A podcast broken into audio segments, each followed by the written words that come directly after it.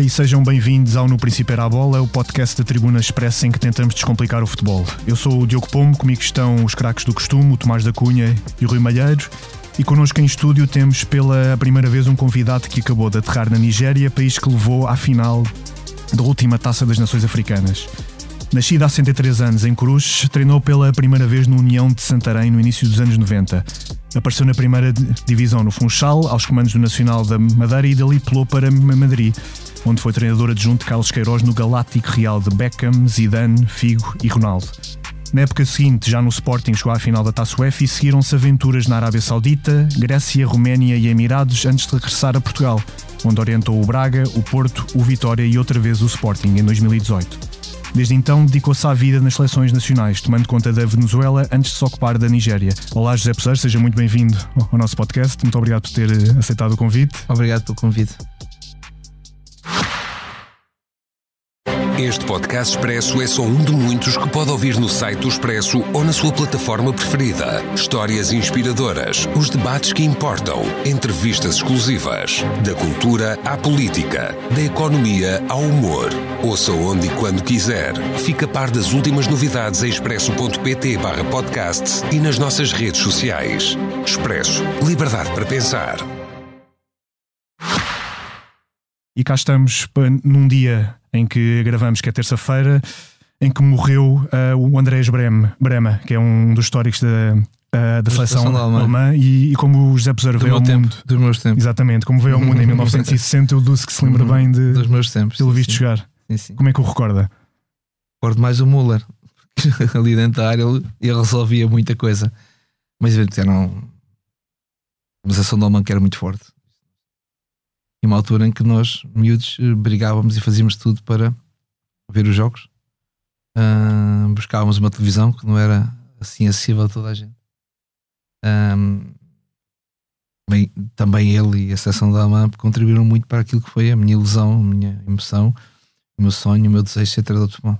Mas era a sua, sei lá, preferida na altura? Não, a Holanda. Foi a minha seleção preferida, assim. Acho que marcou muito a ideia que tem de jogo apesar de não conseguir replicar muitas vezes, também não tenho recurso para isso, mas a seleção que marcou a mim, eh, na minha, na minha vida, na minha carreira como jogador e como treinador, uh, foi a seleção uh, Laranja Mecânica, a seleção, portanto, Ajax, uh, a seleção holandesa, eu próprio, eu tinha 12 anos, no futebol não havia, o mais que havia na, na, no digital era os juvenis, não havia iniciados. Eu lembro que participei no primeiro digital de iniciados do Tio Santarém, que eram duas equipas, o, Sant, o, Almeirinho e o grupo do Cursense, mas antes havia aqueles carolas que faziam equipas de bairro. e a minha equipa de bairro, que era treinada por Manuel Preto, um, éramos o Ajax, nós vestíamos da Ajax. Um, todos gostávamos muito do Ajax, gostávamos muito da forma como jogavam. Não tínhamos esta incidência de jogos na televisão para desfrutar, mas quando víamos, o rap, o Rezembrinco, aquela gente toda, sabes? Portanto, até fiquei muito chateado. E o Brem contribuiu para isso. Naquela derrota que a Holanda teve 2-1, uh, em que nós todos estávamos a puxar pelo Ajax e foi a Alemanha que, que venceu. Um, acho que foi o Breitner um gol e o e o Muller o segundo gol. O Malhei pode-me ajudar. Não pode estar calado. É, é, cumprimentos a todos antes de tudo e confirmo, claro que sim. Obrigado. Uh, pronto, e agora indo para assuntos mais atuais, eu gostava de começar por perguntar se já decidiu o que é que vai fazer à casa e aos terrenos que o presidente da Nigéria e deu pela final. Olha, uh, é verdade, nós sabemos terrenos, terreno e uma casa.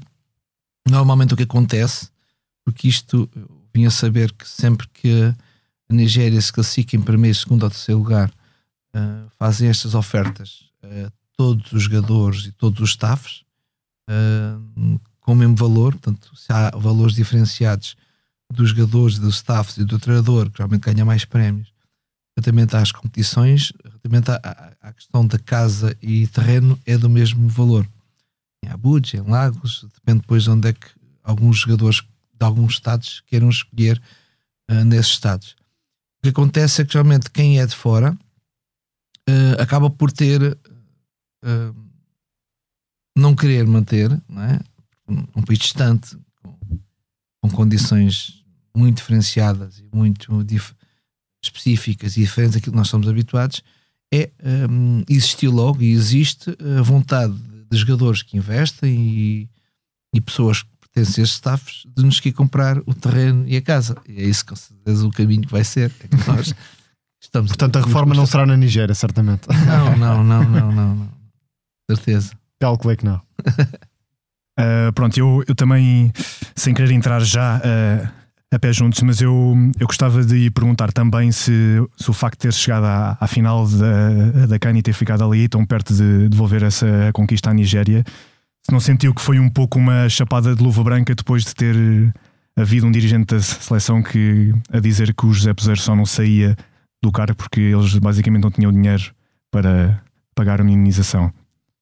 Olha, quando nós, eu com menos 20 anos, procurava essa da chapada. Não é já o momento. Acho que nós, no momento da minha vida, da experiência, 63 anos, que nós não vemos já o mundo assim, felizmente. E, olha, e tenho pena de não ter visto o mundo assim há mais tempo. Com a vossa idade, nós muitas vezes temos vontade de mostrar um, e revoltarmos contra aquilo que são as informações, os mídias, as parvoices que se dizem através de dirigentes. Hum, a experiência acumulada e a capacidade de perceber o um mundo como ele é e aceitarmos o um mundo como ele é e aceitarmos que nenhum treinador merece ser adulterado quando existem tanta gente que faz tanta coisa boa para o mundo. Olha, as vacinas para qualquer para o cancro, tratamentos para o cancro que existem, e se calhar são pessoas que ninguém vai conhecer o nome. Acho que nenhum treinador merece esse mediatismo assim como também não merece ser espezinhado e maltratado na opinião pública.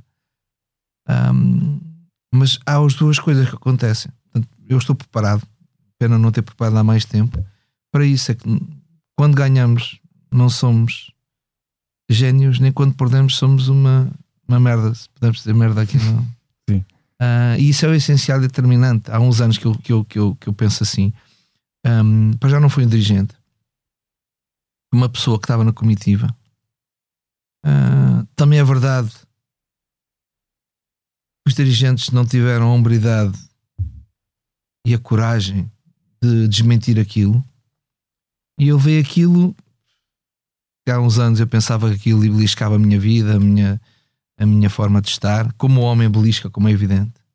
Essa pessoa, inclusive no final do AF, quando quis falar comigo, eu aceitei falar com ele. Calhar noutros tempos eu nunca mais Olhava para ele. Não olhava para ele. E tive a sensibilidade, a capacidade de falar com ele. Disse: Tu não tens noção do que é que podes fazer uma pessoa tendo uma intervenção destas. Até porque não é preciso uh, estar com os ordenados em dia para mandar alguém embora. Uh, ele pediu desculpa, mas pronto. Okay.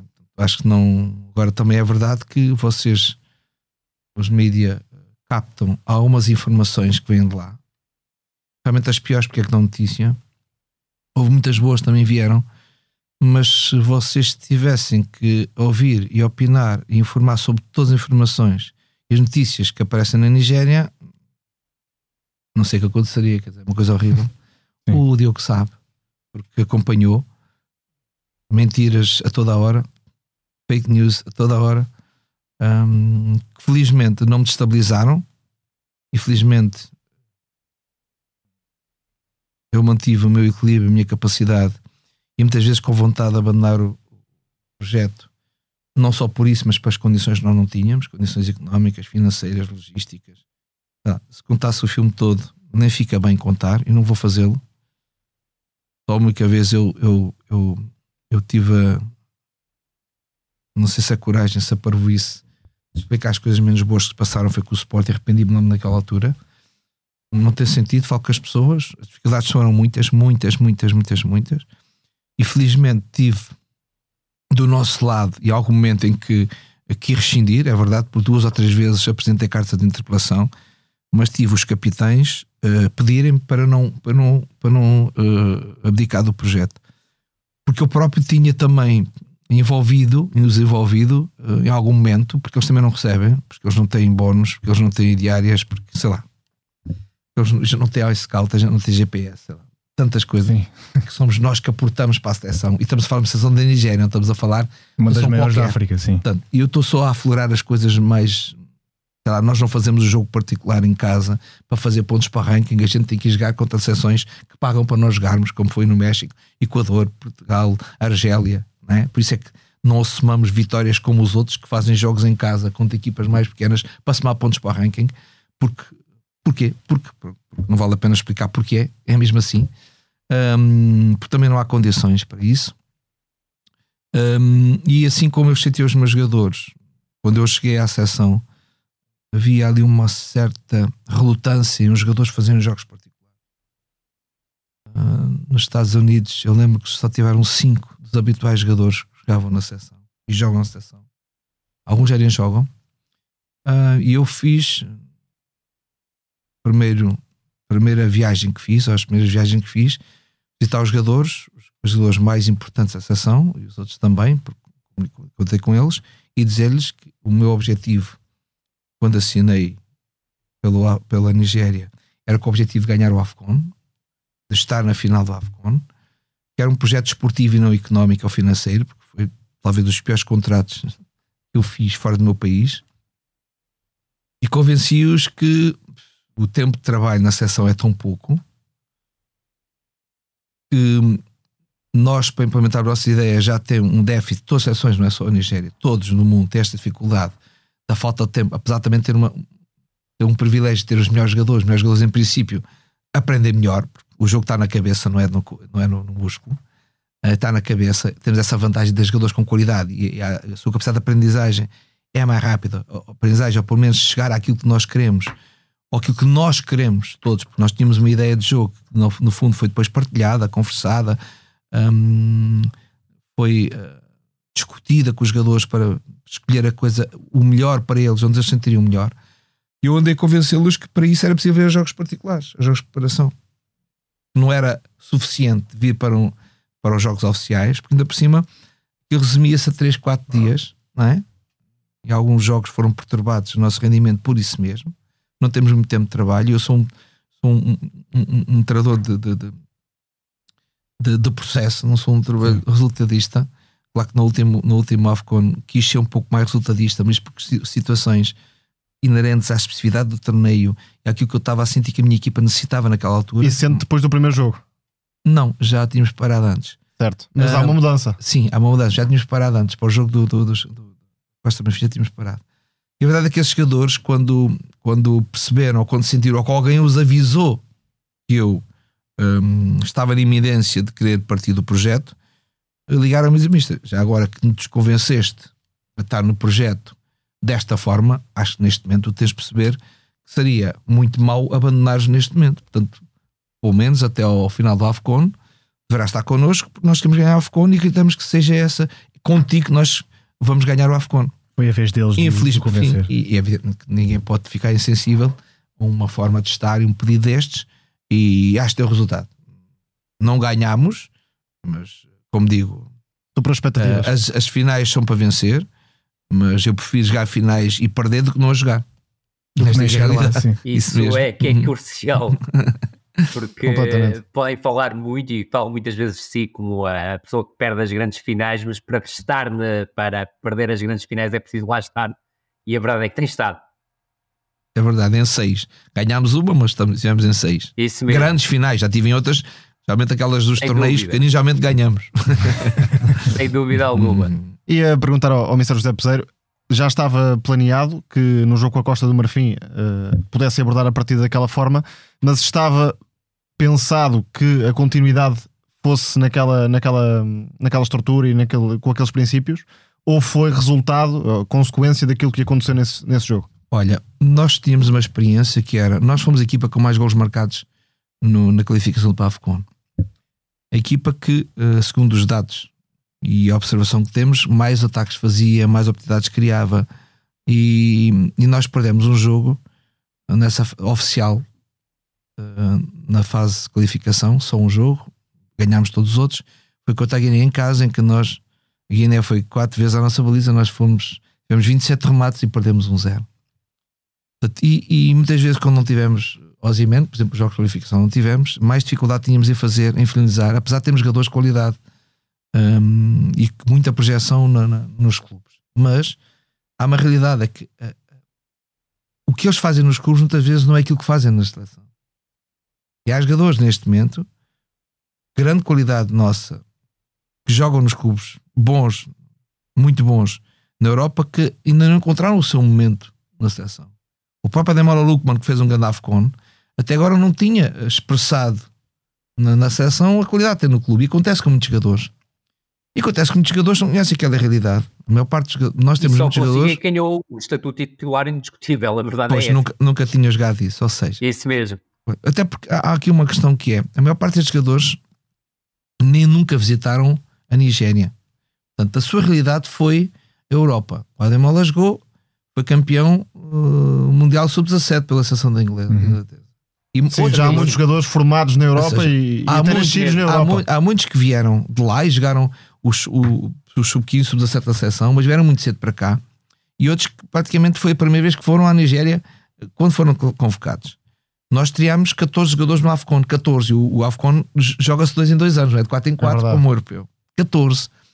Portanto, e muitos jogadores, e a realidade do, do, do, futebol africano, o lado emocional do jogo é uma coisa tremenda. Só quem, quem está naquela competição, quem está a conviver com o dia a dia, com a pressão política, social, económica, eh, social muito é porque aqueles países e aqueles povos têm dificuldades, vivem dificuldades, e o único momento de felicidade que eles possam ter, bem, se calhar em Portugal também os, os, os simpatizantes Benfica, Sport e Porto, alguns, se calhar, o único momento de felicidade que têm numa vida difícil, em que os valores não acrescentam um pouco. No fundo, o valor económico, o trabalho, o dinheiro é que acrescenta às pessoas. Estamos a esquecer que o valor, o valor moral, a, a amizade, a, o amor, a, portanto, estes, estes questões de valores são mais importantes e seguram-nos mais na nossa vida e nas nossas nas nossas, nas nossas inconsistências, nas nossas dúvidas, nas nossas dificuldades, do que o dinheiro e a questão uh, uh, mercantilista da vida, que no fundo somos conduzidos para isso. E se calhar a maior parte das pessoas, porque também há um mundo cada vez mais individual, em que se calhar até nem há muita conversa em casa, está-se a comer e jantar e está-se ao telemóvel. E o único momento de vitória, se calhar, muitas pessoas é o futebol. E de comunhão, não é? Convívio, sim. É o futebol. Portanto, de estar no futebol, estar junto no futebol com os amigos e depois ganhar, porque se não ganhar aquilo é uma desgraça. A Nigéria, imagina o que é que é na África. E a África, tu sentes isto, tu sentes isto, então no Afcon é uma coisa tremenda. Eu nunca senti tão cansado e tão fatigado numa competição como esta. Porque toda a gente quer falar com os jogadores. Desde o Presidente da República ao 20, a 40, a 50 milionários. Não estão focados apenas no jogo, longe disso. Portanto, é muito difícil segurar este, este, este ambiente. E a abertura que existe lá para isso é maior? De... Para virem pessoas de fora e ao, para dar total, entrevistas e falarem total, com os jogadores. Total, não tem nada total, a ver. Total, total. Portanto, Foge um bocadinho ao vosso controle. É? Total. É? Maior, é, nós temos que uh, condicionar esse condicionar. Que é, é impossível porque toda a gente está envolvida naquilo. Nós é não vemos o mundo assim. Às tantas até abdicamos um pouquinho da regras e disciplina que temos de ter para não ter atritos e não ter dificuldades em gerir um grupo que é muito uh, sustenado por estas situações, pelos mídias, por, por as famílias que os pressionam muito uh, naquilo que pretendem dos, do, questões monetárias, económicas, todas elas. Portanto, e nós, quando preparámos este, este, este AFCON, iremos aqui para mais exponencial, jogámos em 4-4-2 sempre, um jogo que eu gosto, comandar, uh, pressionar alto, ter bola. Uh, no fundo, é uma matriz que me persegue há anos, desde o Ajax, por exemplo, não é? porque os upgrades que tinha que dar, eventualmente também é verdade. É a sua imagem de marca, claro. Pois foi um momento também um treinador que uh, muito ofensivo e, e algumas, alguns problemas no, no, no, momento de transição defensiva, o posicionamento final, que é algo que me tem preocupado muito nos últimos 20, 30 anos, é como é que nós posicionamos no momento da perda da bola um, para depois eh, ganharmos. E a verdade é que esta equipa conseguia fazer isto e conseguiu fazer isso muitas vezes. Só que a verdade é que há aqui uma questão que nós criámos mais oportunidades de gol a jogar noutro modelo. Só que o problema é que a consistência, e nós falamos com os jogadores, e neste momento na minha altura, quando eu jogava, o treinador dizia, nós fazíamos e parou. Neste momento não é assim. Nós falamos com os jogadores e uh, o desconforto que eles sentiam, muitas vezes nós criámos imensas oportunidades, mas depois apareceu um avançado de cara com os, com os centrais. Alguns buracos que nós não, não conseguimos solucionar. E a mudança nós, foi para dar esse conforto. Nós fizemos conforto Sim. mais mental. Do jogo, mais mental. Do jogo da Guiné, não é, José Sim. É, não, nós, nós, nós, quando começámos a, a preparação a Abu Dhabi, um, tínhamos duas, duas, duas estruturas. Portanto, o mais importante é a forma de jogar. Mas colocámos duas estruturas de uma forma para ajudar a, depois ainda eh, com o Lesoto. O Lesoto passou quatro vezes ou cinco o meu meio campo e empatou igual. É verdade que o meu guarda-redes, a bola vai para fora e ele faz canto. Mas é verdade que eles fizeram um golo. Uh, em Zimbábue é outra história, porque fizemos uma viagem uh, das 11 da noite às 3 da tarde do outro dia de avião e de autocarro em que os jogadores nem dormiram, quer dizer, nem o, o avião que nem, nem business tinha. Mas pronto, são histórias que ficam para, para qualquer dia escrever uma coisa qualquer. É um, bom, mas quando, quando, quando escreveu o seu livro de memória. e o que acontece? A verdade é que isto, um, depois de falar, avaliar, nós preparámos duas formas de 4-3-3, abdicámos 4-4-2, até porque não tínhamos um, um segundo avançado para ligar uh, com o nível de forma que nós acharíamos que naquele momento era importante. E ainda por cima o Kelletti podia fazer isso, mas uh, esteve inclusivamente em Leicester até ao dia 13, que era o dia de, de, de entrada da, da uhum. nossa ação na, na, na, Costa de Marfim, mas nunca confiámos, estava há dois meses sem fazer um jogo e nunca tivemos essa confiança de colocar a jogar uma competição muito estressante, muito intensa. E a verdade é que nós jogámos em 4-3-3 contra a Guiana Equatorial, mas estava previsto jogar em 3-4-3. É verdade que depois escolhemos, mas preparámos e começámos a preparar a equipa com estas duas estruturas, mais 3-4-3 porque não o tínhamos feito nunca. Precisamente jogámos com o Guiné, Guiné Conakry, uh, com a nossa, não com a nossa primeira equipa, mas com a nossa segunda equipa. E testar alguns jogadores importantes, porque não tínhamos Ndidi, não tínhamos Taio, não tínhamos 4 ou 5 jogadores importantes e o Ndidi era muito importante e, e acabámos por convocar Yusuf do Antuérpia, que veio ajudar e depois acabou por se alejar, infelizmente. Um, e, e testámos o 3-4-3, resultou e fomos andando. Ficámos um pouco reféns desta forma de estar. Eu acho que este 3-4-3 é muito defensivo, é, dá mais consistência, ainda por cima com os centrais. Podemos dizer que se nós compararmos pelo menos o mediatismo dos nossos jogadores de trás com o da frente, há uma grande diferença. Certo, sim. Há uma grande diferença. Nós não Sem temos. Dúvida nós não temos. Hum, é, não é, é, eu gosto muito dos meus jogadores, não é, a mesma, não é a mesma qualidade. E tivemos que acrescentar. O Econ foi o melhor jogador do torneio, mas jogámos em 3-4-3. Claro. Deu-lhe um conforto diferente. Evidentemente, é o de conforto. E era o único líder, ou seja, não tinha uma equipa de muitos jovens.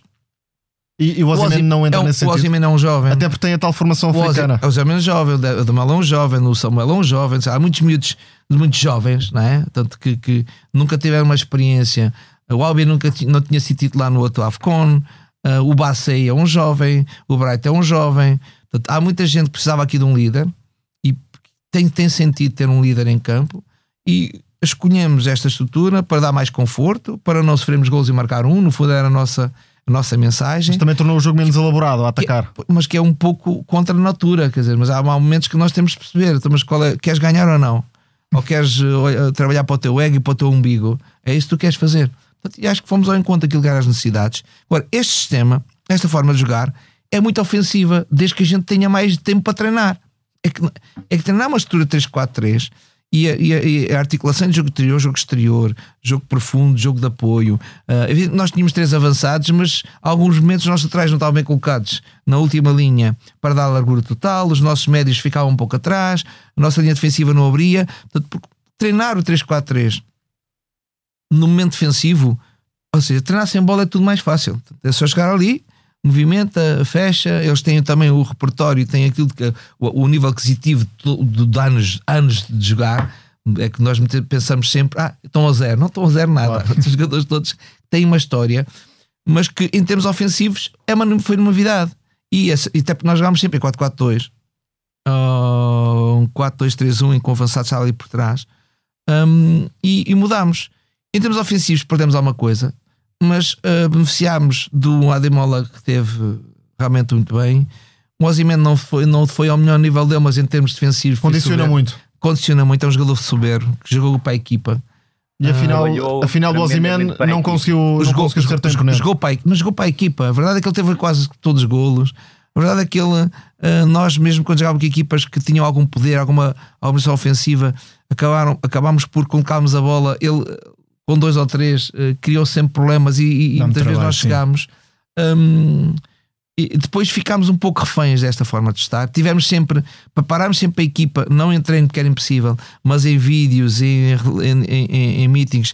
Um dia deste vamos jogar, temos que mudar para 4-3-3, que as coisas não vão correr bem, a 4-4-2.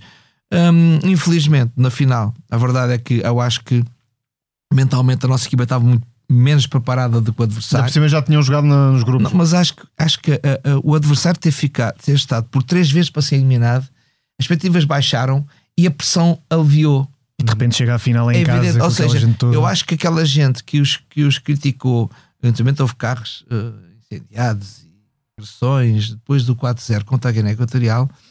A verdade é que eles baixaram tanto depois que o Senegal foi um milagre terem passado, porque o Senegal estava a ganhar um zero, teu o penalti quarto não marca, que era, era vermelho direto, era 2-0, ganha no penaltis.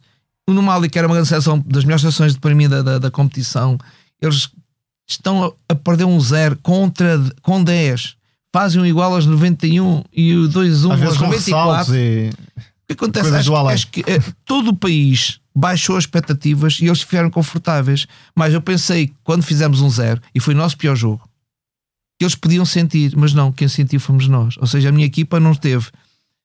Um, defensivamente cometeu erros, nos golos, nos dois gols cometeu erros, uh, que era uma coisa que não tínhamos feito até ali, e ofensivamente. Exatamente. ofensivamente era não, muito difícil criar contra a Nigéria. Evidentemente, muito difícil. Eles não criavam, defendiam. Tem extremos perigosos a Costa do Marfim. E muito não. Eu acho que Costa Marfim, desde o início, e vamos ser, não, não, não disse agora, que Costa Marfim, Senegal e Marrocos, para mim, são os grandes favoritos para a competição. E quem vê a equipa do, do, do da Costa Marfim e não conhece, não sabe o potencial que está ali. O Rui acho que conhece.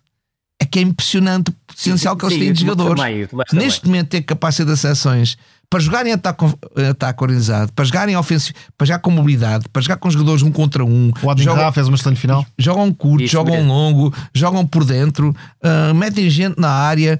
Talvez a linha defensiva, muitas vezes exposta, muitas vezes exposta, não é a qualidade que não tenham. O Diamond e os outros podem ter sofrido. que hoje sabem em relação à Costa do Marfim no lançamento, e nós até falamos aqui no, no, no podcast sobre isso, é, é que faltava sim selecionador.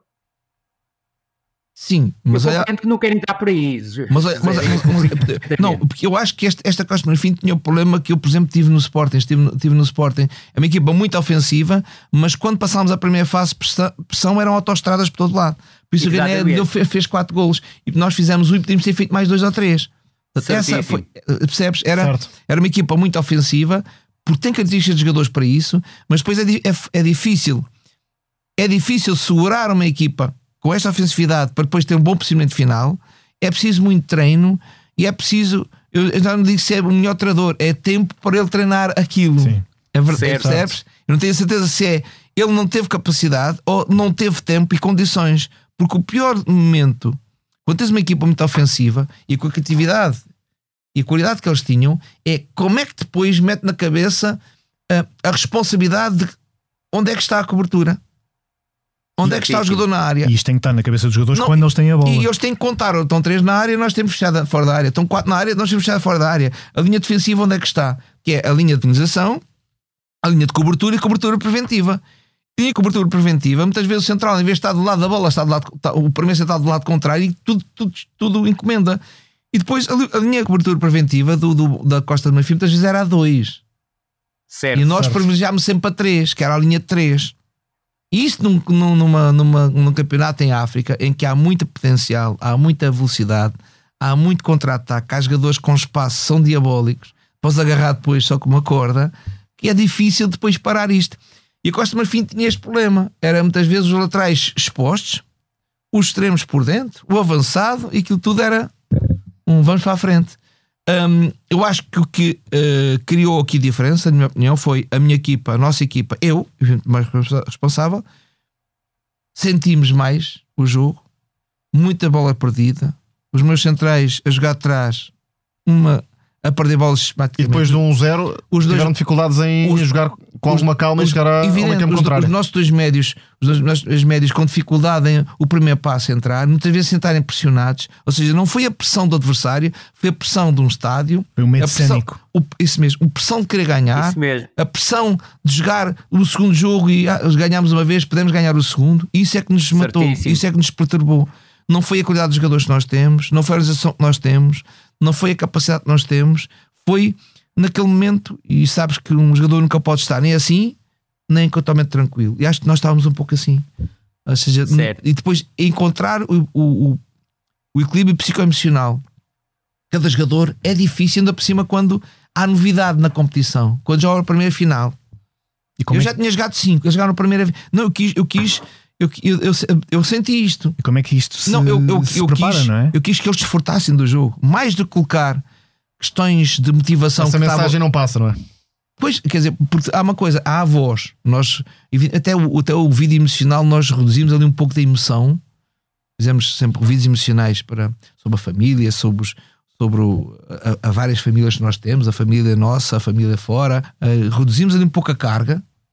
Ah, tentámos a falar com é eles. é? Desfrutem do jogo, desfrutem do jogo, desfrutem do jogo. Eu senti que isto era para acontecer, mas a verdade é não resultou. E a segunda parte foi má, foi má a defender, a defender porque errámos, não devíamos ter errado, foi má a atacar. Nós sabíamos que eles tinham aqueles 15 minutos soberbos, tal como na primeira parte, e na segunda levamos o gol 61. Eu tenho certeza que se não vamos ao 61, nós mesmo pendurados na nossa capacidade de jogar, porque não estávamos com o nosso nível de jogo, poderíamos ter ganho aquela competição, porque com certeza vinha mais stress e mais pressão, e depois fazem um segundo gol, também num erro iniciado por nós, em que estão, temos três ou quatro na área e o Aller vai ali e toca na bola. Também, com certeza, Deus deu alguma coisa, porque, no fundo, deu-lhe É o aquele a problema, devolver-lhe. permitiu-lhe aquele problema e devolveu-lhe. Ah, e isso nós não podemos estar contra. Gostaria de ter ganho. Ah, acho que fizemos um- uma campanha brilhante, mas fundamentalmente, e depois de ver e avaliar o que foi o, o jogo, realmente nós quebramos no nosso equipe emocional. Portanto, acho que muito poucos jogadores, só um ou dois jogadores, jogaram ao seu nível. Jogaram ao seu nível. Mas o que é que teria feito de diferente hoje para acautelar esse lado mental? Como é que isso se treina ou prepara? Porque é um- o mais difícil, no fundo, um Pois, jogador. Olha, o mais, já estamos a jogar 3 em 3 dias, em 4 em 4 dias. É, é quase impossível. Não, era, era, era pedir à, à, à FIFA para repetir a final passado É sete duas dias mãos. com as mesmas pessoas. Eu acho que nós tínhamos outra resposta. Eh, Quer dizer, no fundo, Claro é, que sim. eu acho que Já tinha uma experiência.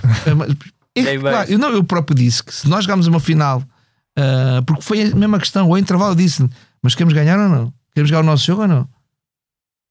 Porqué é que estamos com medo?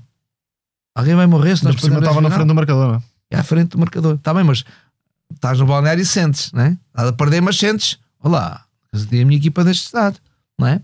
Certo. Porque a verdade é que nós temos várias. É porque do, do ainda por cima é uma- cénico, ainda por cima é sem uma dúvida seleção alguma, é? que nós tínhamos a certeza, quando passámos a primeira fase, temos que guardar a bola, não podemos perder a bola sistematicamente. Porque aí perturbas, obrigas a vir. Não partes o jogo e a partir do jogo dá para os jogadores que potencialmente um contra um são mais fortes. E eles eram. José Pesseiro, depois de, de ir à final, de se perder e de nos contar aqui já várias coisas sobre as peripécias lá com a, a trabalhar na seleção da Nigéria, quer ficar? Vai ficar? Ah, já decidiu? Olha, eh, por mais, por mais que, que nós pensamos que as coisas, ah, as dificuldades que nós tivemos, no fundo, acabaram por.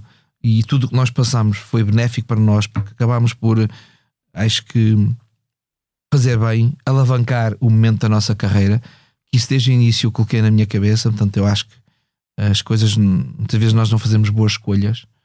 ah, e esta escolha, ah, desde o primeiro dia, de querer um projeto esportivo e saber que tinha potencial para chegar à final e ganhar e chegar a este momento era importantíssimo, eh, resultou.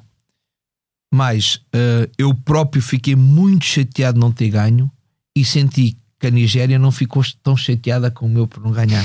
incrível, incrível como Incrível. incrível como hum, uma final para mim eh, era mais importante que para os meus jogadores e para, para o povo nigeriano. Nós fomos recebidos pelo presidente, fomos recebidos por governadores. Nós tivemos uma, uma loucura de. Como de- se de- tivessem vencido Sim, o como troféu. tivessem vencido. Porque também é verdade que é muito difícil estar numa final do AFCON. Mas os oito classificados, chegou uma altura em que eram oito sessões, que nenhuma delas repetiu os oito Dos quartos, últimos na, na- na última competição. Não há dois ou três ou candidatos seja, ou eh, seis. depois disto tudo, assim, afinal, o único que ficou mesmo muito chateado foste tu, porque todos os outros, eh, os jogadores, o, o envolvimento, no final do jogo estávamos todos tristes. Mas depois, hum, aquilo como nos consideraram, como nos gratificaram, não é só o terreno e, o- e a casa, mas tudo o resto, ser recebido Presidente da República pela primeira vez na minha vida aconteceu. hum, evidentemente que dizem, afinal, olha, foi muito bom. Uh, e eu, mesmo com muitas dificuldades, não posso deixar de agradecer fundamentalmente aos meus jogadores e depois a todos os staffs e depois também, mesmo aquelas pessoas que não sei se fizeram tudo estava ao seu alcance, mas que até nem tinham hipótese de dar mais. Condições não foram mínimas, não estou a dizer normais, mínimas. Acontece com outras seleções, mas por exemplo, a Nigéria é a única seleção que não tinha GPS nesta competição e não tem GPS. Dos coletes, aqueles que os jogadores Não vestem. tem GPS. Numa competição de um mês e meio é essencial. Mas, e, e nós arranjámos várias propostas. Bastava nós publicitarmos a. a- a- a- a- Interessados não faltariam. e não foi possível.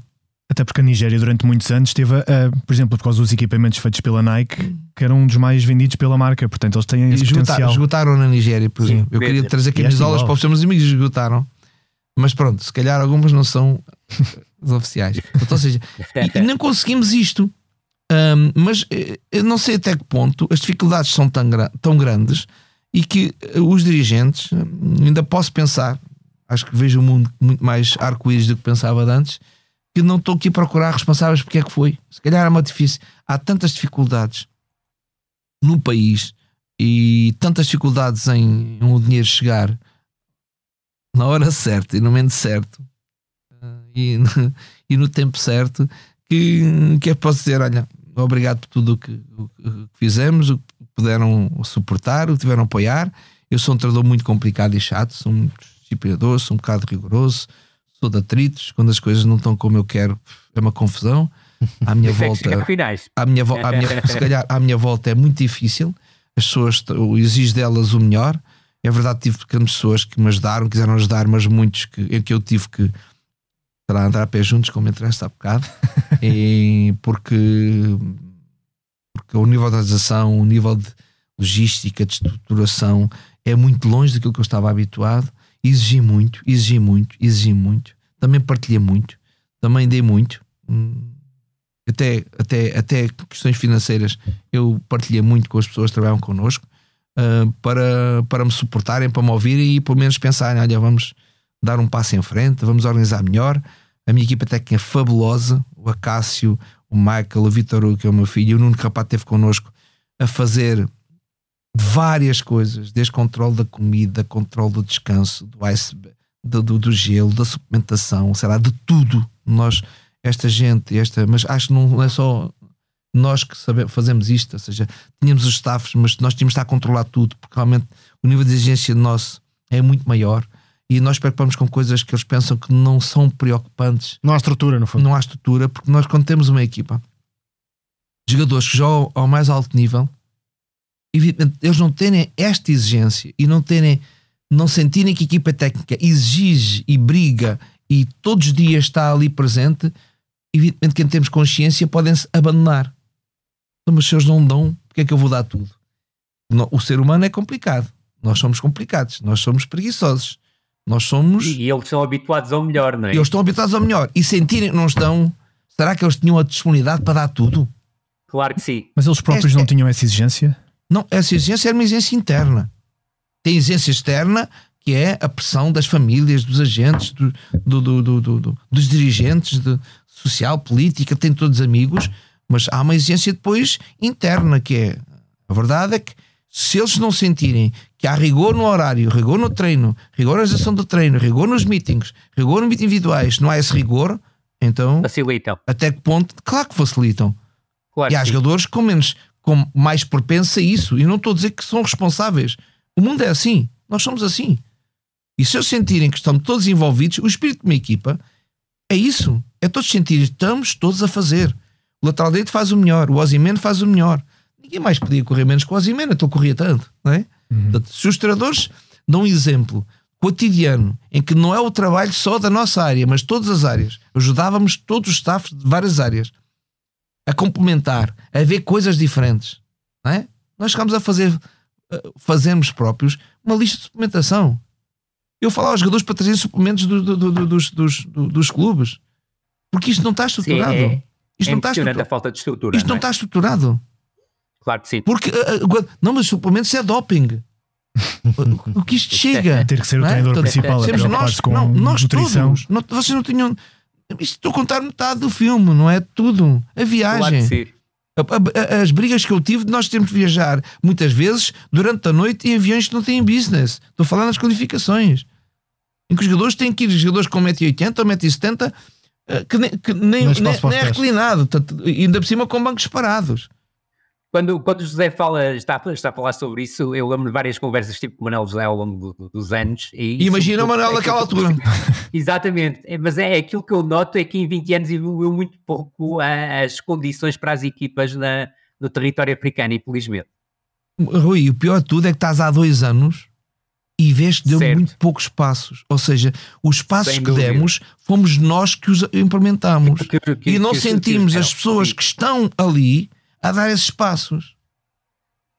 Eu cheguei a ter reuniões complicadas, complicadas, de gritar, em que, em que- em que depois ficavam ali todos meio chateados, incomodados comigo, não é? Quando no fundo o que eu queria é que eles evoluíssem. Evoluíssem, todos os staffs que ali estão connosco, evoluíssem e percebessem que se o, se o treino acaba às 5, o gelo não pode ser metido às 10 para as 5. Tem, que- qual é Claro. o, saber a que horas é para os não estarem depois uma hora à espera do gelo. Não é? Tanta coisa, tanta. Da alimentação. Chegar aos meus adjuntos, estarem uma hora antes ou meia hora antes para, para testar a, a- a- a comida. Porque não é a mesma coisa. Não é a mesma coisa.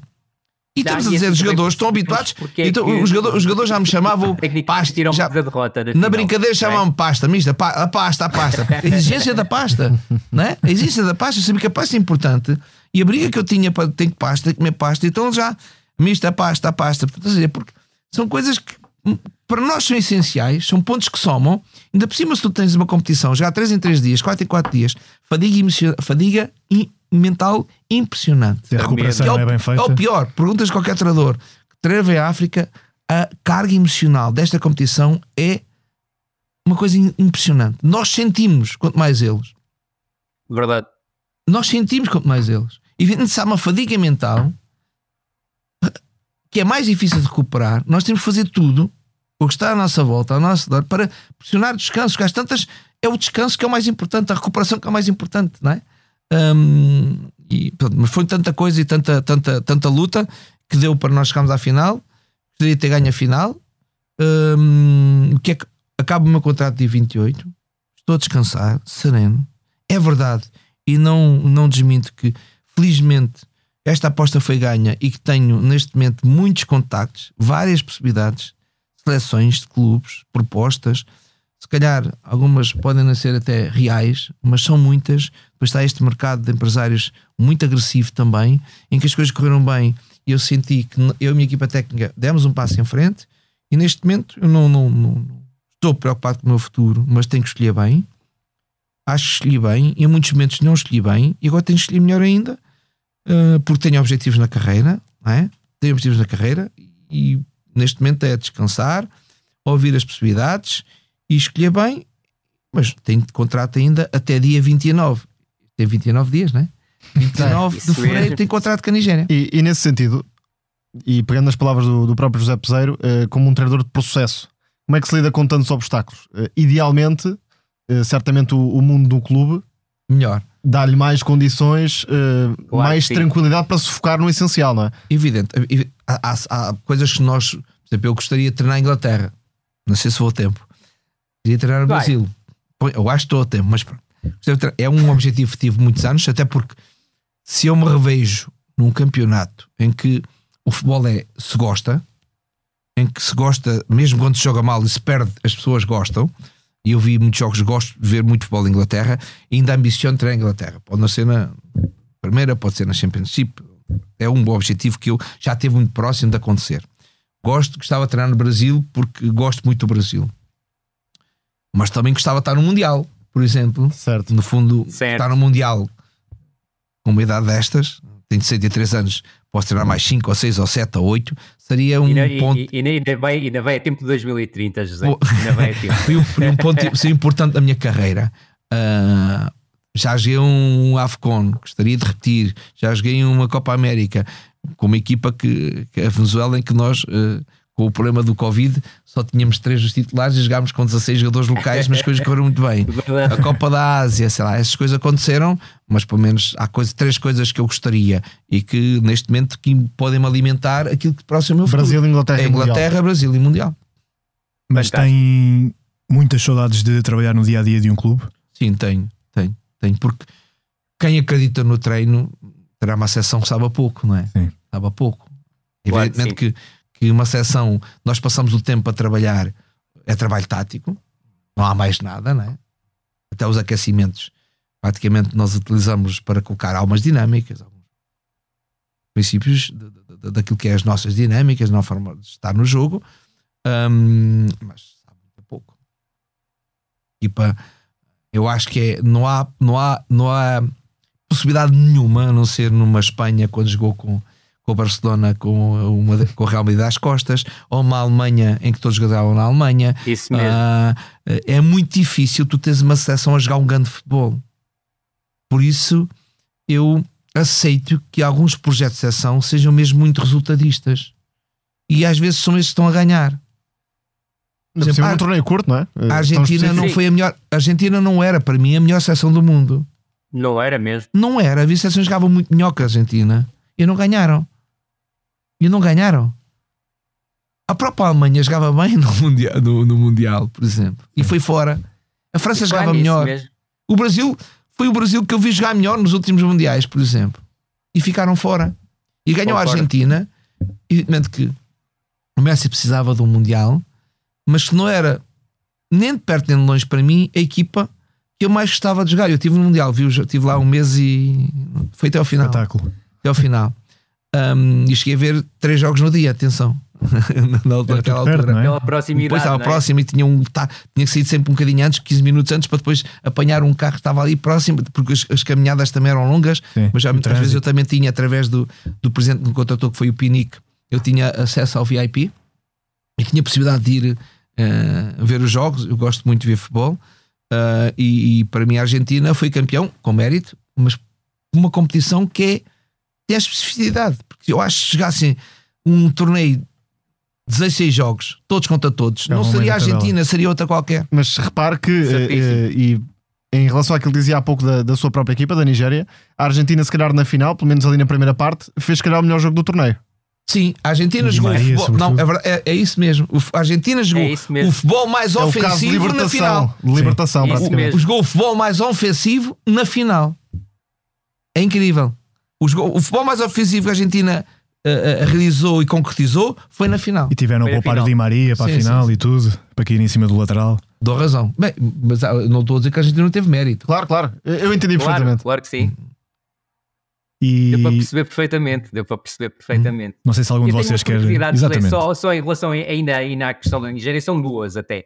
Uma é como o tipo de falta de estrutura que tem, como é que, por exemplo, os jogadores reagiam a um trabalho de vídeo que eu acredito, e conhecendo o seu trabalho, faz e é exaustivo, por exemplo?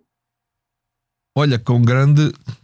Se nós não podemos treinar, pelo menos temos que ver. Exatamente, eu estava a pensar nisso. E é a escolha apropriada da hora, reduzir o tempo de vídeo, em vez de fazer vídeos é. maiores, fazer 4 ou 5 vídeos, no, 3, 4 vídeos no dia, por exemplo é? São 5 minutos, 6 minutos. Eles estão ali atentos 6 minutos depois, esquece. Escolher mesmo, e imagina as horas que é escolher as, as imagens ideais, não gastar tempo com, com imagens que não têm sentido para o próximo jogo. O, a, a, a, avaliação do último jogo era logo quase que a preparação para o próximo jogo. Acabava por uh, aquelas, aqueles meetings que fazemos para a preparação do jogo estarem esbatidos no, na, na, na anterior uh, vídeos individuais, reuniões individuais, sempre, para eles me dizerem como é que se sentiram, a nota que davam de 0 a 10 à, à, à, equipa, de 0 a 10 a eles, o que é que tinham feito mal, o que é que tinham feito bem, um, como é que se sentiriam mais confortável, o que é que a nossa equipa tinha que fazer melhor no, no, no jogo a seguir. Um, e nisso os jogadores partilharam muito, percebiam que era, era preciso ter essa reunião comigo Fantástico, mas no mínimo, o grau sim, de exaustão então, para si foi tremendo. Sim, tremendo, não, não faz ideia, pouco, não. Não, é? não sei, estive próximo, muito próximo de não conseguir dormir porque tínhamos reuniões, imagina, tínhamos quatro dias, ver o jogo, selecionar, evidentemente que o meu filho e eles todos me Claro ajudavam sim. muito. Escolher depois daquelas 20, 40 imagens, escolher eh, não sei quantas, depois escolher o momento, depois a reunião individual. Bem, foi uma coisa impressionante. Depois escolher as horas de reuniões deles para não, não, não eh, perturbar o, sono, não perturbar. Ah, chegámos a ponto que abdicámos do pequeno almoço, era opcional para eles dormirem. Que entendemos, mais importante é eles dormirem. Esquece isso. Eles vêm, dormir, vêm aqui, vêm, estão a dormir na, na, na mesa. Abdicamos o pequeno almoço. Para a meia final e final já abdicámos o pequeno almoço. Só tínhamos o almoço e eles estavam. Depois marcávamos as horas, sei lá, quando eles já estavam acordados e despertos. Portanto, sei lá, geri muito e muito bem. Porque realmente digo que é uma coisa, uma competição impressionante. Tu sentes no, no, no dia a dia, no, no jogo, no treino, no, no, hotel, uma, uma, uma aragem que, que, batem todos e também a nós, Claro como é sim. evidente. E o objetivo era protegê-los e depois os vídeos, sabes, não há jogadores que gostam de vídeos, eles não gostam. Óbvio, Não gostam, não, gostam, não gostam de vídeos, gostam é de jogar, mais gostam é de fazer jogos reduzidos 5 contra 5 para a baliza, que eles nem, nem gostam de tanto estar a, a- a Claro repetir, a repetir, a fazer a, as- toda a afirmação que nós fazíamos tinha a ver com as nossas circulações, nossos últimos momentos de ataque, longa diagonal, os cortes diagonais, as relações entre os três jogadores da frente, a relação entre o lateral, tudo isso era, era todos os exercícios eram preparados em função daquilo, não era exercícios que eles gostam de rematar à baliza só por rematar. Tudo isso eh, exigiu um grande comprom- compromisso nosso, um, para a inteligência que é preciso escolher o melhor e felizmente eles aceitaram, porque há aqui uma coisa que esta competição também que, que é boa, que é tu estás a ganhar e eles têm que estar envolvidos. Porque nesta competição, quando Certíssimo. tu perdes, estás fora. Portanto, não é como numa liga em que tu perdes e aquela semana e vai ser triste. Não, porque a triste já foste embora. Quando perdeste, Claro foste sim. embora. Não é? Portanto, e como nós só perdemos na final, eu acho que a vitória alimenta, alimenta e alimenta o acreditar. Eu acho que nós fomos, fomos muito profissionais. Estes jogadores elogiaram muito isso. Porque sabiam o que iam dentro do campo fazer, sabiam, Mister, nós sabemos o que temos de fazer. Isso cada, um, isso cada um sabe o que tem que fazer. Isso eles elogiaram muito quando faziam. Nós, nós, a verdade é que nunca nós passámos por isto. Sabemos no- no- nos, nos- nos esquemas táticos, na organização, onde é que eu tenho de estar no procedimento final, tem que estar fechado, tem que estar aberto, tem que controlar o jogador, ah, aquele jogador, porque é um jogador importante no contra-ataque, a, a comunicação que fazíamos e tudo isto. Eu acho que foi. Eles sentiram isto e então, olha, comiam os, os vídeos e suportávamos. Agora reduzimos muito o tempo Fantástico. reduzimos muito, não, não fazíamos mais vídeos daqueles minutos todos em que depois temos que estar a acender, dar dois berros para ah, percebes, aumentar o nós, a nossa voz no- durante o meeting para os acordar, para os despertar, para os sensibilizar, para os focar. Porque no fundo, quando nós sentíamos que estavam no limite, adeus, Exatamente. fazemos outra a seguir. Mas Tenho isso aqui- passa muito pela sua gestão e pela gestão da Claro, equipa depois técnica. também é verdade que nas, nas reuniões repetíamos em desenho. Então estava aqui, o que é que onde é que tens de estar? Se vês aqui a Certo. bola nesta situação, diz-me lá, ah, é ali. A tua primeira relação é por dentro. Não, a primeira relação é no ponta de lança para estar a ficar sozinho contra, contra guarda-redes ou não? Isso mesmo. Para a minha situação, quando recebes a bola, nesta posição, é ver, pode lançar sozinho, há espaço. O espaço entre linha defensiva e guarda-redes. Está, então vamos utilizá-lo. Não, está entre linhas, vamos utilizá-lo. O primeiro espaço a utilizar é nas costas da linha defensiva. Senão, vale a pena ter a bola quando nós temos espaço nas costas e não utilizamos. Então vamos utilizá-lo. Não, eles baixaram. Onde é que está o espaço? Entre linhas. Outro espaço, na diagonal, longa. Geralmente na longa, na curta qualquer equipa vai fechar. Portanto, esta- isto é o exemplo. Estes exemplos de que colocávamos a questão. Então, onde é que vai? Então, se isto está tudo fechado, ah, então é melhor jogar para trás. Pois, para trás. É o que tu fazes na equipa. No fundo, às vezes obrigá-los a pensar. É para Mas que fazem nos clubes. Mas pronto, no fundo, o desenho e aqueles 10 minutos perce- percebi- eh, serviam para nós atualizarmos. Não, olha, mas no próximo jogo, se calhar, não é assim. Porque eles vão fechar de espaço, vão É, deixar é, por fora. exatamente. Portanto, olha por dentro, por dentro vão fechar. Esta equipa fecha muito jogo interior. Portanto, tens que ir mesmo por fora no movimento para depois vir dentro. Portanto, eram estas, estas nuances, estas sugestões, porque qualquer equipa, as equipas tinham formas diferentes de encarar o jogo. eh, e até rendimento do nosso processo defensivo. Por exemplo, a verdade é que nós, para jogar contra a Costa do Marfim, o nosso lateral tinha que chegar perto para, para a zona de cruzamento, que eles cruzavam muito. Na final não foi tanto assim. Na final não foi tanto assim. Na final deixámos muito cruzamento sair na nossa área. Apesar de nós, na área, os três jogadores centrais eram fortes no jogo aéreo. Está, está muitíssimo bem protegido. Vou, Claro. vou lançar ao Mister este desafio. Há pouco dizia que é um treinador muito diferente, obviamente, eh, em comparação com, com há 20 anos. Acha que depois do tiki-taka, que teve um período áureo, como sabemos, depois de terem aparecido muitos herdeiros, descendentes do pensamento uh, de Guardiola, se não tivesse 63, tivesse 43 anos e começasse a aparecer agora, acha que a visão das pessoas, dos adeptos, em relação ao seu futebol seria diferente, para melhor? Olha, mas eu não me quis disso. Não, pelo contrário. Não é que, não eu é, percebo sinceramente, perfeitamente. não é que eu, eu encontro com muita gente e dizem nunca o Sporting jogou tão bem. Não é verdade também. E é uma ideia que vai perdurando. Mas não é tão verdade porque o Jesus teve uma equipa que E jogou muito bem. O Jesus teve uma equipa muito boa no Sporting, já há muito bom futebol, Na primeira época, sim. muito bom futebol, e o Ruben joga muito bem. Portanto, não Principalmente é nesta época. nesta época. Ah, sim, no- quando foi campeão, jogava mais. Quando foi campeão, jogava menos que o ano passado. E foi É campeão. verdade. É assim, eu próprio referiu isso. São ironias do futebol. Eu próprio Isso referiu isso. mesmo. Hum, portanto, é, o, o futebol, eu acho que neste momento o futebol é marcado. É, há, há uma novidade no futebol que é que, quando dizem que o futebol está inventado, é, é tudo mentira.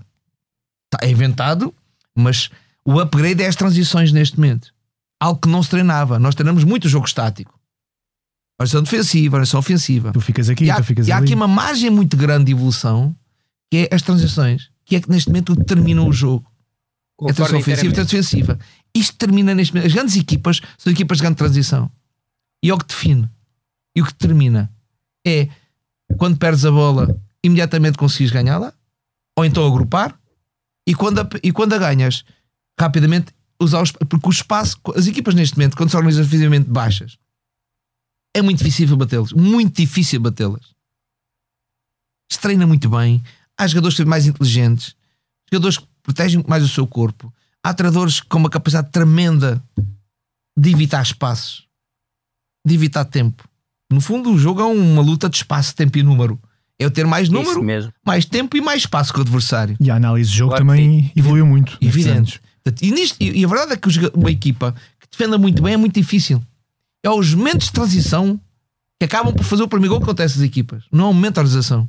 Evidentemente, É depois, se tens jogadores bem na área, depois há o espaço aéreo que pode ser utilizado, ou o espaço em linha defensiva e guarda-redes.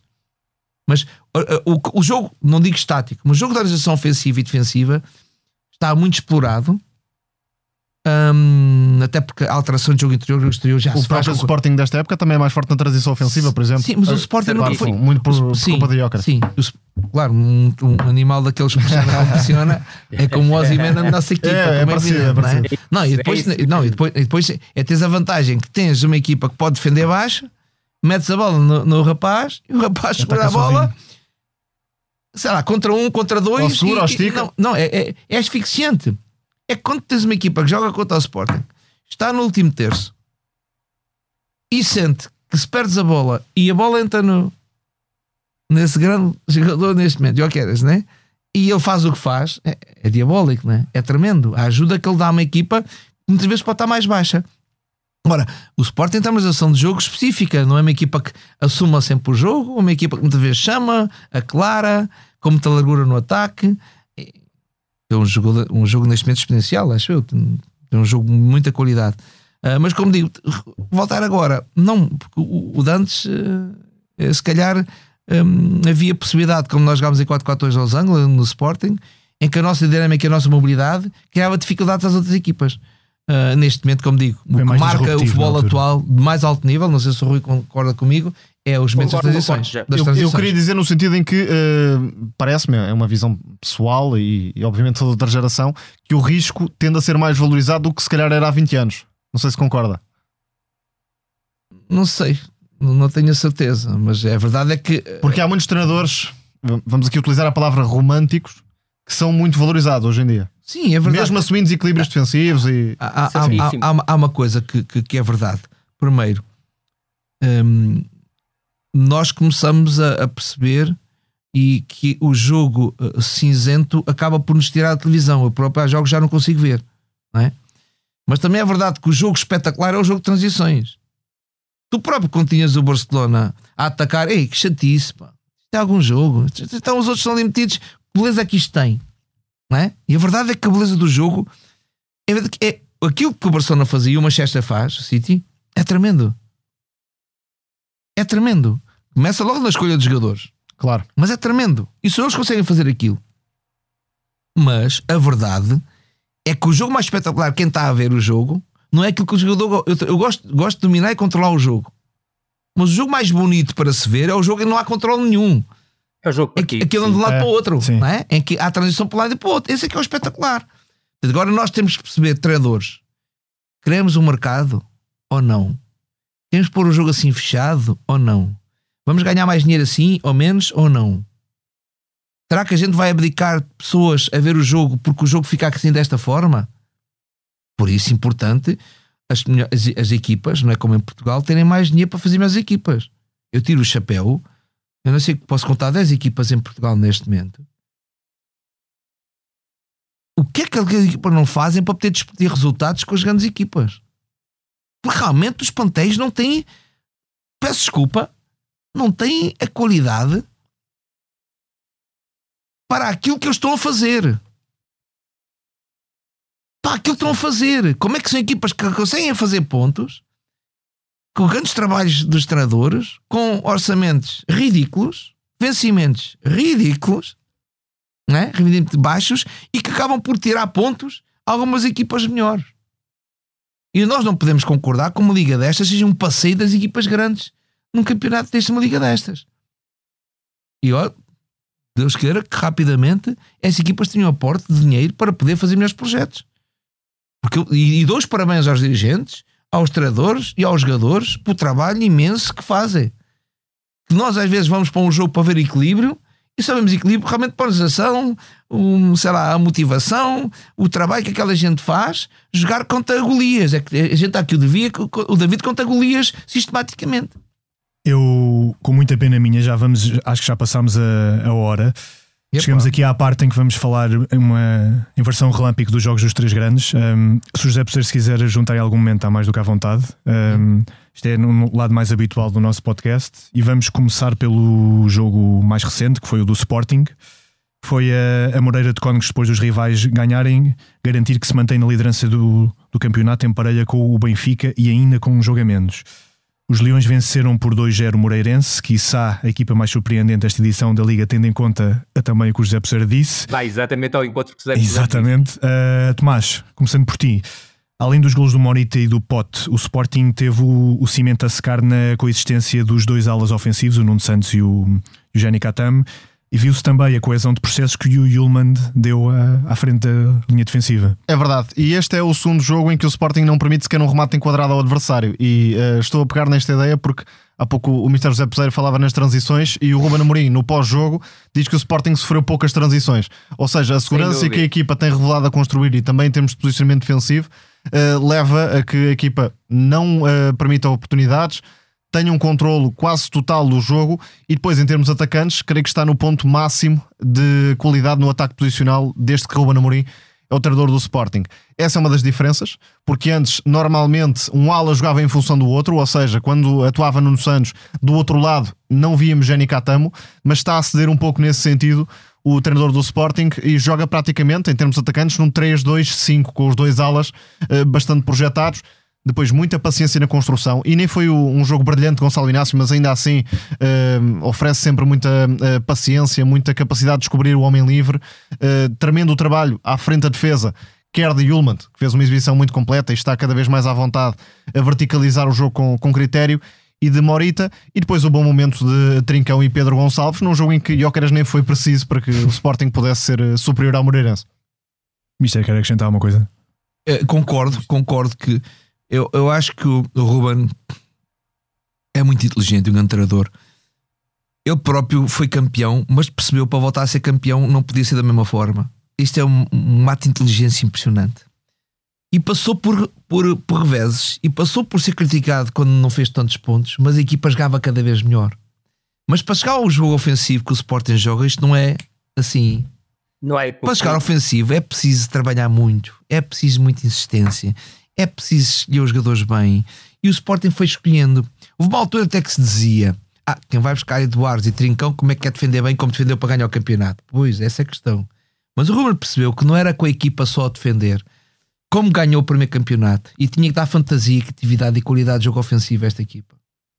que é que ele fez? Foi buscar jogadores de qualidade. Ele e o presidente, Varandas, e o Viana, acho que têm sido soberbos e, e neste trajeto. Portanto, nos primeiros anos as coisas não correram bem. Reconheceram e, evoluíram muito nisso. E depois foram buscar jogadores com qualidade e deram-nos esse upgrade. De conseguirem pressionar-se, de conseguirem defender, de conseguirem estar no momento da perda, no momento certo, para que a equipa não se fique à exposta.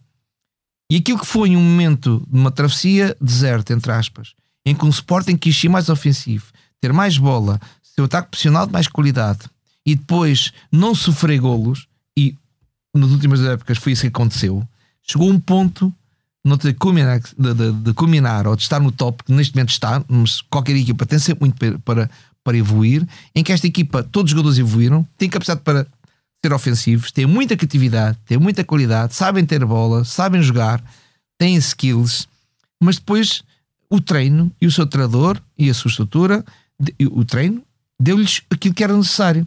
É uma boa transição defensiva, um bom procedimento final, uh, uma boa capacidade da equipa estar equilibrada no momento da perda, uma boa capacidade de gerir muito bem o ataque e alternar entre jogo profundo, variabilidade, jogo mais lateral, jogo mais interior. Esta alternância de jogo é que pode desmobilizar o adversário. Quando tu só tocas Verdade. a bola e não dás momentos verticais, não dás diagonais, não dás gente a, a, a perturbar a linha defensiva para depois abrir espaços entre jogadores ou entre linhas. E com o Jenny Katam na direita também há a opção do Inácio fazer a tal diagonal longa para, isto, para abrir o, isto o campo. faz, jogas longas diagonais, jogas na largura, jogas na profundidade e quando há esta plasticidade, a alternância de uma equipa conseguir jogar a este nível é muito bom. É, é que tem jogadores a puxar a linha defensiva e depois o, central tem que ir, e depois abre espaço, e depois o lateral tem que ir, e depois o lateral tem que abrir, depois abre espaço entre, entre os jogadores.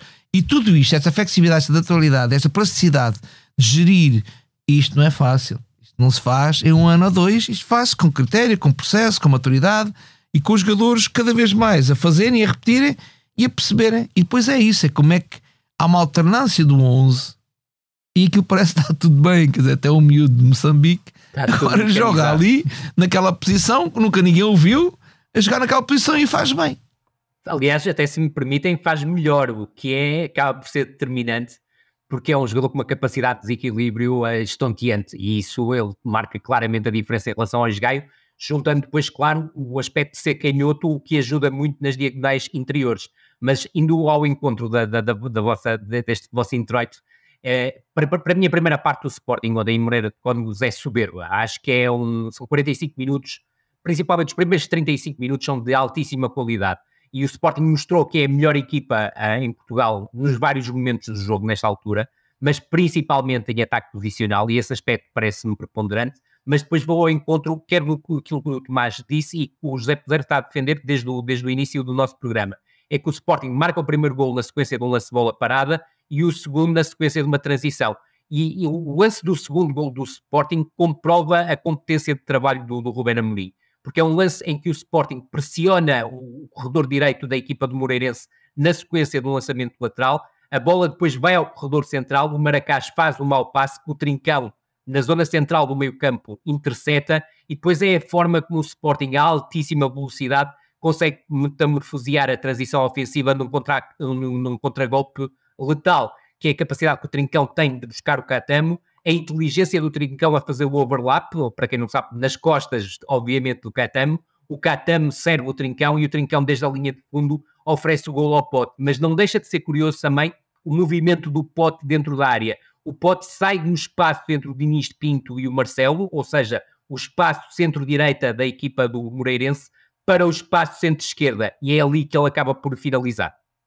Mas, oh, Rui, há uma coisa que eu, eu não vi o jogo, mas há uma. Há um, os momentos de invite parecem que o Sporting faz.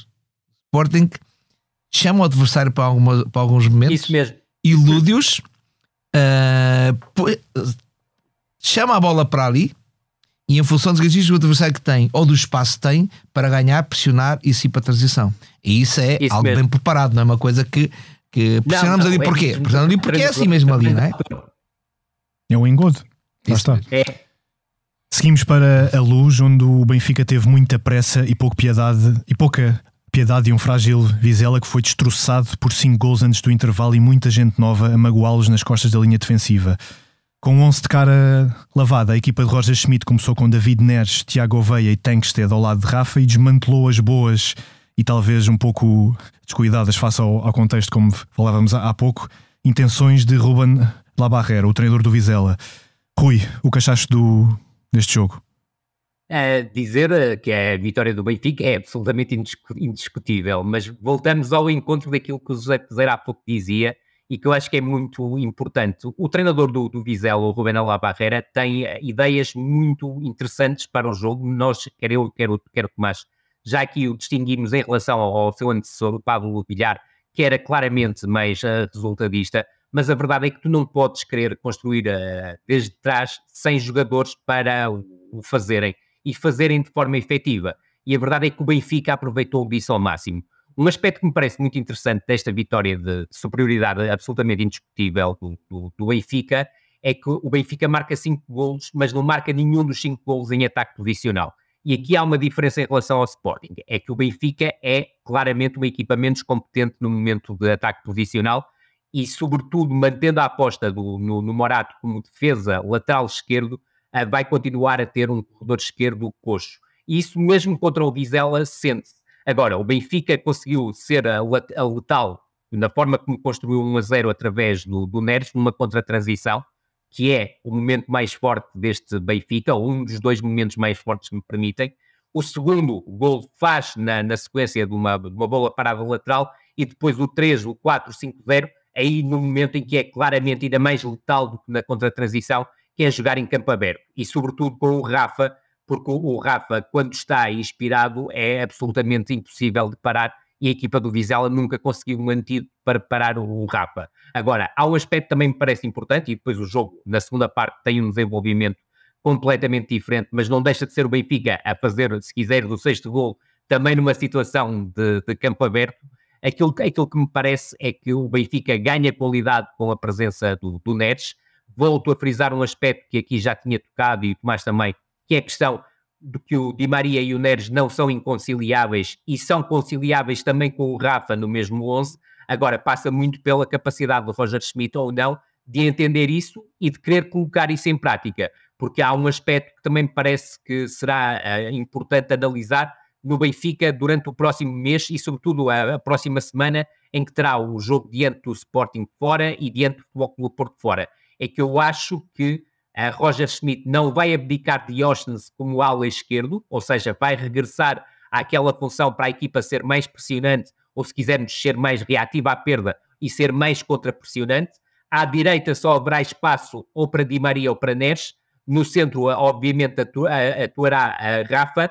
Fica a dúvida em quem será a referência ofensiva. Eu creio que vai mudar de jogo para jogo consoante o perfil do adversário, e estou a falar concretamente dos jogos diante do Sporting e do, do Futebol Clube do Porto, e depois, obviamente, haverá uma dupla de, de, de médio centro em que estará o João Neves e depois haverá a dúvida se jogará Coxo, se jogará Florentino, e aqui entra mais um nome na equação que é João Mário. Creio que diante de Sporting e de Futebol do Porto, pelo menos de início, não fará sentido o João Mário jogar como médio centro. Uh, José Poseiro, muito rapidamente. Um, sei que treinou Rafa no. Sabes, sabes que eu não sou. Um... Mas é que estamos com pouco tempo, por isso é que eu tenho. Rafa, um bocadinho. Rafa, treinou o Rafa no Braga. Bem, eu digo que eu estava. Eu treino o Rafa, pena não ter treinado mais tempo. O Rafa foi quando eu cheguei, quando eu cheguei, o Rafa foi vendido para o Benfica. Verdade. Um, Rafa, dos melhores jogadores na minha, na minha, em Portugal.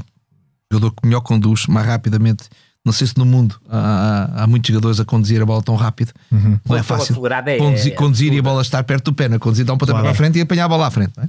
Conduzir claro a bola é impressionante o que ele faz. Uh, muito injustiçado, muito injustiçado para a qualidade que ele tem, para aquilo que dá ao Benfica e por ter dado. E hum, sobre Benfica, só rapidamente, uma, uma ideia que eu tenho. Mas já o Smith foi excelente ano passado, o Benfica mas com outros jogadores. Foi excelente quando cá estava o Enzo e tinhas o. Verdade. E tinhas aqueles jogadores e uma equipa que. E o Grimal, e o Grimal. E o Grimal, claro, esse. Claro. E tinha o, o Gonçalo que, que, que aportava o que, que nenhum destes consegue aportar. Para, para a posição Depois era a equipa com melhor ataque profissional em Portugal e Verdade. melhor pressão alta, não, pressão alta era, era, era, era, o- era o Porto, na minha opinião. Melhor reação à perda era o Benfica. Cer- certíssimo. Até hoje, esta época, não apanhou ainda esses momentos. E eu sei o que é, que é Verdade. ser treinador, e sei o que é difícil. Muitas vezes, te- neste momento, tem mais dúvidas que certezas. O Schmidt. Eh, Acho que também é daqueles que não tem, não tem uma boa imprensa, desculpem dizer. Acho que é muito, é, é- é muito criticado. Ele também não é um, um treinador aberto para, para socializar e para criar aqui alguma química. Mas a verdade é que são jogadores novos, tem um plantel muito bom. O Rui Costa e o Benfica deram um grande papel ao Schmidt, mas não é fácil. As pessoas não pensam que é fácil, mas há uma equipa.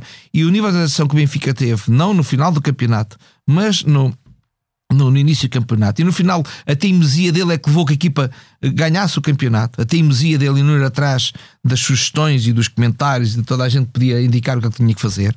O Benfica é uma, é uma equipa em, construção, é outra equipa, é outro processo. É uma equipa neste momento não tem o mesmo ataque profissional, não tem a mesma reação à perda, não é isso, anda à procura do seu caminho e da sua certeza. E isso, para quem é treinador, eu acho que ele tem que ter tempo evidentemente ele vai perceber. Evidentemente que o alemão não tem a adaptabilidade ou a exceptualidade ou a sensibilidade como nós temos, mas temos que aceitar que é um treinador que fez um centro de trabalho, está no seu caminho, mesmo com o Benfica não jogar bem, está na luta, só, no, só na taça da Liga ficou fora, portanto não jogou a final, está na luta por tudo e o Benfica não está fora de nada. Tem um grande plantel. Agora, é evidente de gerir e escolher. E o, e, o, e o Rui já deu ali 4 ou 5 ou 6. Imagina na cabeça do treinador. Ele deu 4 ou 5. Ele. Imagina o treinador que é- como é que está a cabeça dele, não é? Mas é assim, e depois tem que jogar contra o Sport e contra o Porto e joga o João Mário dentro, joga fora o Orsens. O, Orsens, ele lembra-se, mas nós pressionávamos bem, era com o Orsens, não é? Nem Mas bem. depois será que o Neres pode fazer? E o Di Maria? E será que a linha defensiva está parada para isso? Bem, há tanta coisa, tanta questão. E depois lateral esquerdo, não há Grimaldo. Esqueçam. Pois não. Qualquer um que lá joga não é Grimaldo. E Grimaldo aportava a equipa, o Benfica. É uma coisa impressionante que mais nenhum jogador pode fazê-lo. E está a fazê-lo na Alemanha. Portanto, Isso o Benfica mesmo. está, está no, no, no processo que eu acho que é uma equipa, enquanto o, Benfica, o Sporting pode estar no, no, no topo da sua, tem sempre margem, o Benfica ainda pode lá chegar, agora, com paciência, e, e o Benfica, estar no Benfica não é assim um ato um- em que haja muita paciência, eh, quer Não. dos mídia, quer dos seus, dos, seus, dos seus sócios e dos simpatizantes. E vamos ao Dragão, onde depois de um empate e de uma derrota, os gols de Galino e João Mário devolveram o Porto às vitórias antes da recepção ao Arsenal para a Liga dos Campeões. Com uma certa penumbra a pairar sobre o ambiente no reino do Dragão, a equipa ganhou por 2-0 e estreou Otávio ao lado de Pep no eixo da defesa. Tomás, apelando aqui também ao teu, à tua capacidade de síntese, porque já estamos com pouco tempo aqui no estúdio. Sim, O, o há dois pontos-chave. Há dois pontos-chave sobre esse jogo, a, a meu ver. Estreia de Otávio, um jogador que eh, revelou a tal impulsividade na forma como tenta antecipar e por isso eh, saiu muitas vezes em falso, incluindo no lance da, da lesão de Zaidu. E eh, obviamente penso que a geral aproveitamos para desejar a- as melhoras a Zaidu, que é uma figura sim. muito particular e creio que muito simpática do, do futebol português. E faz Eu já o fiz, já falei diretamente com já falei diretamente com António o- Silva e ao João Neves. Também, claro. Exatamente.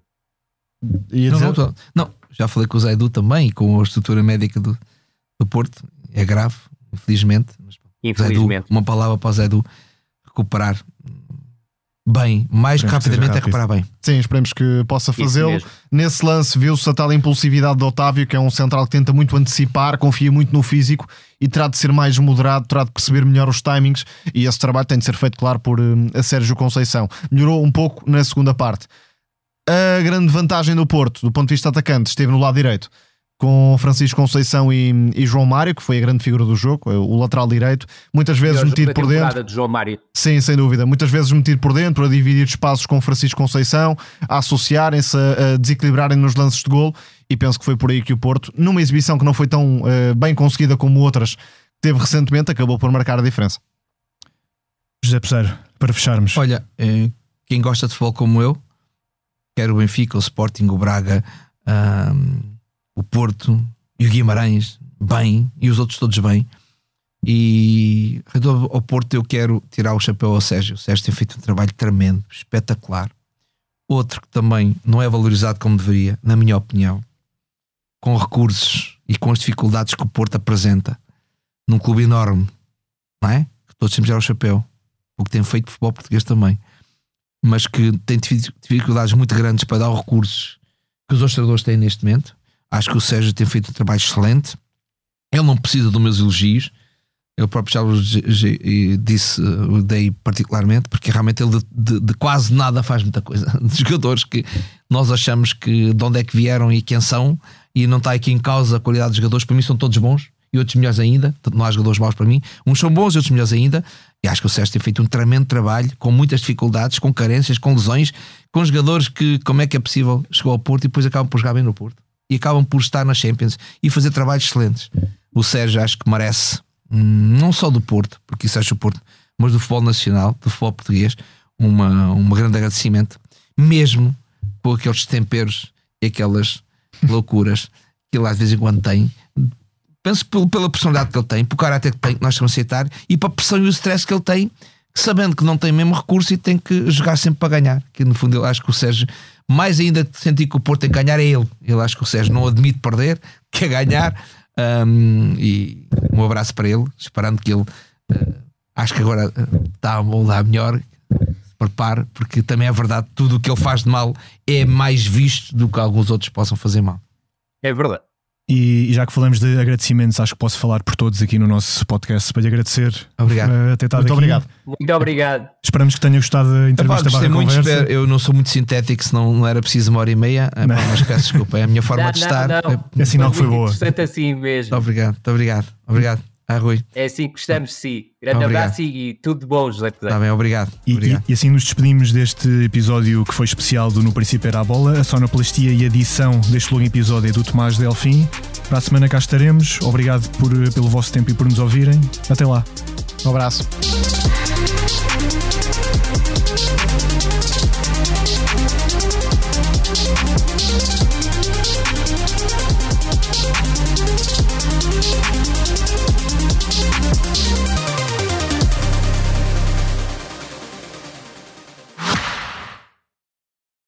Este podcast Expresso é só um de muitos que pode ouvir no site do Expresso ou na sua plataforma preferida. Histórias inspiradoras, os debates que importam, entrevistas exclusivas. Da cultura à política, da economia ao humor. Ouça onde e quando quiser. Fica a par das últimas novidades em expresso.pt barra podcast e nas nossas redes sociais. Expresso. Liberdade para pensar.